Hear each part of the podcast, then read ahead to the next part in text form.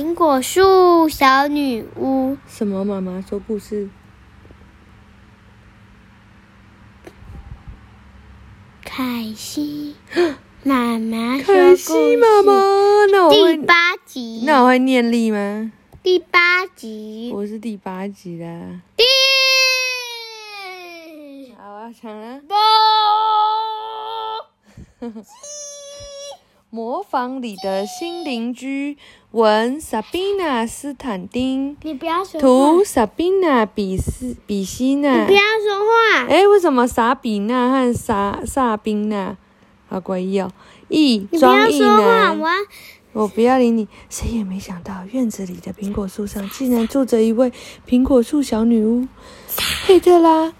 佩特纳拉原本安安静静的住在一颗大苹果里，但自从库恩布兰特一家人搬过来之后，他的生活就被双胞胎兄妹打乱了。为了赶走这一家人，小女巫在屋顶上安装了蝙蝠、偷听耳，放出浓雾幽灵，还向天气雨屋预定了一场暴风之夜。没不料，兄妹俩却无意间爬上了苹果树。你要看吗？要。好，这个是我们什么？你嗯，他是谁？那是作者啊。啊！这样，对，这个是我们那个双十一买的，对不对？上仪出版社人物介绍：佩特纳拉苹果泥，她是苹果树小女巫，住在模仿花园一棵苹果树上的一个大苹果里。还有卢修斯，一只鹿角甲虫，佩特纳拉的好朋友。还有苹果树小人，这也太可爱了吧！住在苹果树底下，负责保护苹果树的小人，分别是小苹果树小人那个，分别是胡萝卜衬衫、红宫斗脖子、宫斗是哪一个？芦笋牙齿，芦笋是哪个？甜菜小溪，黄瓜帽子哦，在上面呢。黄瓜帽子，这是甜菜小溪，这是芦笋牙齿，这是宫豆脖子。哇，太难了吧！好，雷亚、路易斯，他们是库恩布兰特家的双胞胎。雷亚是妹妹，路易斯是哥哥。库莫林，库莫林面包房的主人，为人吝啬虚伪。库恩布兰特夫妇，雷亚和路易斯的爸爸妈妈，原本是一位面包师傅，然后太太在小餐馆工作。好，会了吗？嗯嗯嗯，OK 了吗？嗯嗯，就是他是他的老板，这个吝啬的人是他爸爸的老板。然后来喽，哇，有这么多篇呢！今天先讲一篇好吗？苹果房子和黄瓜帽子。佩特纳拉简直不敢相信自己的眼睛，她迅速的把金色海盗望远镜从自己的左眼前移开，用袖口擦了擦镜片。怎么可能？他一边喃喃自语，一边又举起望远镜。千真万岁万确啊！真的有五个人影，鬼鬼祟祟的穿过他的花园，向模仿屋子走去。天气这么糟糕，这些人就比别的事好做吗？今年秋天的第一场风暴正席卷大地，狂风猛烈的敲打门窗，毫不留情的撕扯树叶，把第一批成熟的苹果一股脑儿的从树上刮落。佩特纳拉气呼呼的把望远镜握得紧紧的，要在狂风拿狂风里拿稳还真不容易呢。更何况要在一颗摇摇晃晃的苹果里站稳，本身就很难了。他不耐烦地弹了下手指，苹果瞬间不晃了。毕竟佩特纳拉是个女巫。哇，诶，她的苹果房怎么厉害？嗯，她可不是随便那个在童话里都能看到的那种寻常女巫，或是你去鬼屋时会碰到的那种。不不，佩特纳拉的全名是佩特纳拉苹果梨，她是树女巫，确切来说是苹果树女巫。作为苹果树女巫，她显然不是住在什么歪歪扭扭的小茅屋，或是黏糊糊的姜饼屋中，住在一颗大苹果里，这才配得上她的身份呢。他的苹果房子高高的挂在一棵茂盛的苹果树上，而这棵苹果树呢，长在一个有老磨坊的荒弃花园里。自从佩特纳拉把最后一个模仿工人赶走，那座老磨坊就孤零零地立在那里。旁边的模仿屋子也空了出来，他们都属于佩特纳拉一个人了，再也没有人霸占他的花园。可是现在，突然出现了五个人，三个大人，两个小孩。卢修斯，卢修斯！小女巫紧张的叫起来：“你躲到哪里去了？真讨厌，需要你的时候到处都找不到。”来了，来了。到底哪里着火了吗？嗯，卢修斯是一只鹿角甲虫，睡眼惺忪的晃了进客厅。没有东西，没有东西着火。佩特娜拉不高兴地说：“模仿屋子里那边有人来了。”卢修费卢修斯费力地把佩特娜拉挤开，在窗前占了个位置，向窗外张望了起来。你不会找另外一扇窗吗？佩特纳拉埋怨了一句，走到另一扇窗前。现在可不是和甲虫吵架的时候，说不定有什么坏事发生了。于是他又拿起望远镜，仔细的看。穿深色西装的人，我见过一次。他说：“吉佩特·米尔斯坦离开模仿时，把钥匙交给了他。”这时，穿西装的男人动作夸张的打开模仿屋子的门。招呼其他人进来。那两个小个子似乎很冷。佩特纳拉说：“他们是小孩。”什么？佩特纳拉不耐烦地看了一眼卢修斯。那两个小个子是小孩。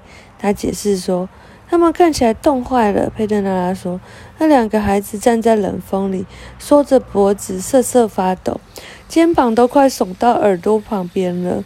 而那个女人拼命地摇着头。”显然不想走进屋子里，看来只有他是个头脑清楚的人。佩特纳拉下了评语，但另一个男人直接拉着他的袖子，把他带进去。孩子们也跌跌撞撞地跟进去。应看起来是一家人吧？卢修斯猜测地说。“我才不管嘞！”佩特纳拉哼了一声，眼睛却一直牢牢盯着望远镜。两分钟后，模仿的门又打开了。那个女人跑了出来，她的丈夫和孩子快步地跟在后面。穿深色西装的男人最后出来，他小心翼翼地锁上门，跟着那一家人离开了花园。佩特娜拉皱着眉头，放下望远镜。现在他真的有点担心了，因为他永远也不会忘记，他是花了多少心思才把吉贝特·米尔斯坦从磨磨坊里赶走的。你怎么看？佩特娜拉问。卢修斯摇了摇头，他还没有得到最后的结论。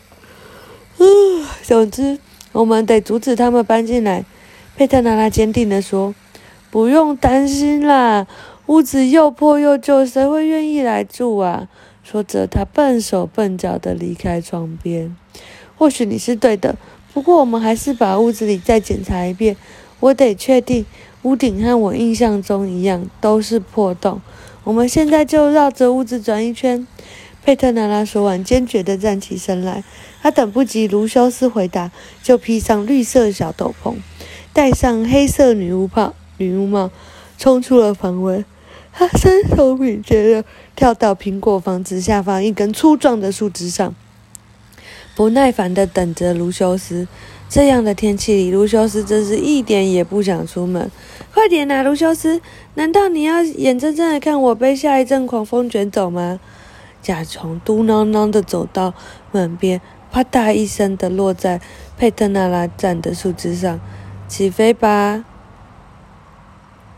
我的好伙伴！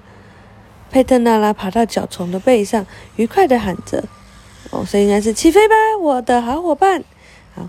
卢修斯发出低沉的嗡嗡声，助跑了一小段后一跃而下，全速俯冲。这是个高难度动作，佩特纳拉不不得不非常小心，才不会从他的背上滑下去。紧接着，卢修斯猛然调转方向，几乎是垂直的冲向空中。他绕着树冠盘旋一圈后，向模仿屋子飞去。可惜屋顶的状况竟然不算太糟糕，比佩特纳拉记忆中好了点。只是那里缺了几块瓦片而已，不见得会漏雨。要是真的有人要来搬到这栋老屋子，他还得来好好加点工。佩特纳拉绝对不会眼睁睁看着那些人占用魔法，就像吉贝特米尔斯坦和他的妻子那样。他们为了能够一览无遗地看到山谷，竟然想掉砍掉，竟然想砍掉这些生长多年的苹果树。他们种植散发不出花香的玫瑰，用修剪指甲的小刀修剪脚皮草坪，还喷洒杀虫剂，让小虫们无处藏身。总之，他们要把花园变成毫无生气的装饰品。佩特纳拉还气呼地东想西想，卢修斯已经在屋顶上盘旋了一圈又一圈。你看清楚了没啊？他大喊：“看清楚了！”佩特纳拉大声地说：“事情比我想象中的更糟，屋顶还相当牢固，恐怕我得向黄光帽子和他们的伙伴、他的伙伴们求助了。带我去找他们吧。”卢修斯点了点头，向花园最深处的那棵苹果树飞去。黄光帽子是最年长的苹果树小人，他住在一棵粗壮的苹果树树根里，和其他伙伴一起肩负着保护苹果树的重任。没有人能比苹果树小人更更早发现苹果树的异样，不管是虫害还是腐烂，他们是果园里的牧人。只要树根里长住着苹果树小人，苹果树就能一直健健康康的哦。这时候，卢修斯已经降落在苹果树脚下，打理他那对有力的触角。佩特拉从笨拙地从他的背上滑下来，敲响。粗壮树根背后的门，咕咕咕。嗯。等了好一会儿，门开了，走出一个棕色的小人，他就像一只长了手脚的短木棍棍。晚安，黄瓜帽子。佩特纳拉和小人打招呼，希希望没打扰你重要的工作。完全没有啊，黄瓜帽子愉快地说。天气这么糟，你还来看我，我高兴都来不及了呢。你来的正好呢，讲个鬼故事给我听吧。黄瓜帽子喜欢各种骇人听闻的故事，只不过他完他听完故事后就不敢出门，只想把大门紧紧的锁上。你一定又听说了新的恐怖故事，是不是？我当然有一肚子新鲜的恐怖故事哦。佩特纳拉回答。不过我今天要讲的故事比之前的都更吓人。黄瓜帽子舒适舒服的往扶手椅上一坐，说吧，他热切地说，今天有人来过模仿。佩特娜拉表情严肃地吐出一句话，便不再往下说了。然后呢？黄高帽子问。他们当中有人被魔法幽灵缠住了吗？别打岔！佩特娜拉回答。他们是来看房子了。然后呢？黄高帽子着急地追问。然后就没有然后啦。佩特娜拉在黄高帽子旁边的扶手椅坐椅上坐下来。两分钟后，他们就飞快地离开了磨坊。好像有妖怪在后面追他们一样，就这样。黄光帽子的声音听起来很失望。是的，就这样。佩特拿来显然有点生生气。你知不知道这意味着什么啊？黄光帽子摇了摇头。吉佩特米斯坦要把房子租出去了。总之，早晚又要有人搬进来了。佩特纳拉深深的叹了口气。这样的事绝对不能发生。你和你的伙伴们得一起把我。帮我把他们赶走。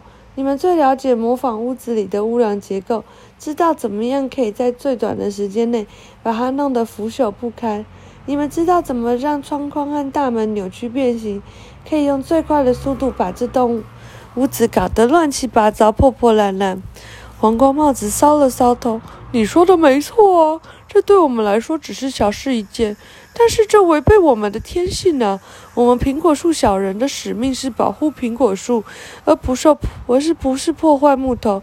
不过呢，不过如果非要这么做，我可以向你保证，全包在我们身上吧。